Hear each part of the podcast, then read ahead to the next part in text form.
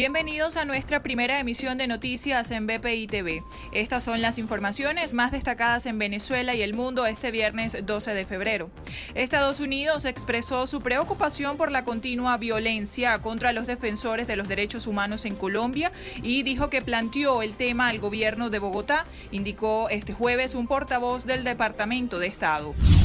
El presidente de los Juegos Olímpicos Tokio 2020, Yoshiro Mori, renunció este martes después de hacer comentarios sexistas que provocaron indignación en Japón y en el extranjero.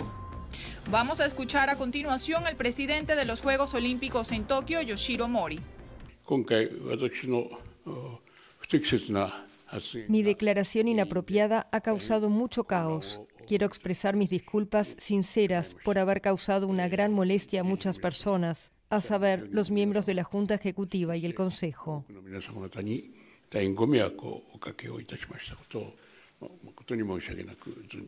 Jóvenes y estudiantes en Venezuela convocaron una manifestación este viernes por ser el Día de la Juventud. La protesta tiene previsto que inicie a las 10 de la mañana en la Plaza Bolívar de Chacao. Se espera que sectores políticos de oposición acompañen a los jóvenes.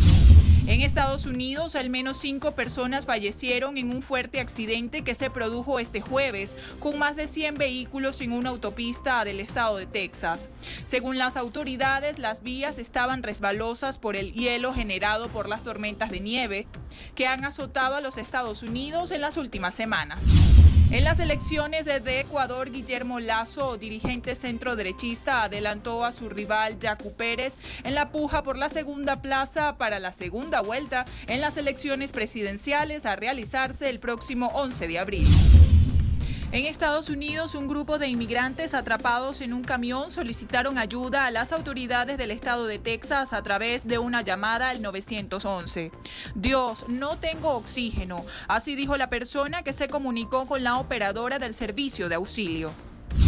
En México, mientras se resuelve su caso en Estados Unidos, comenzarán a ser admitidos en territorio estadounidense desde la próxima semana. Así lo anunció el gobierno del presidente Joe Biden.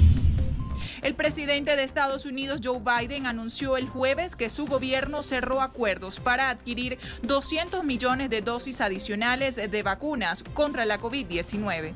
Para más información visítenos en www.vpitv.com y síganos a través de las redes sociales como arroba VPITV.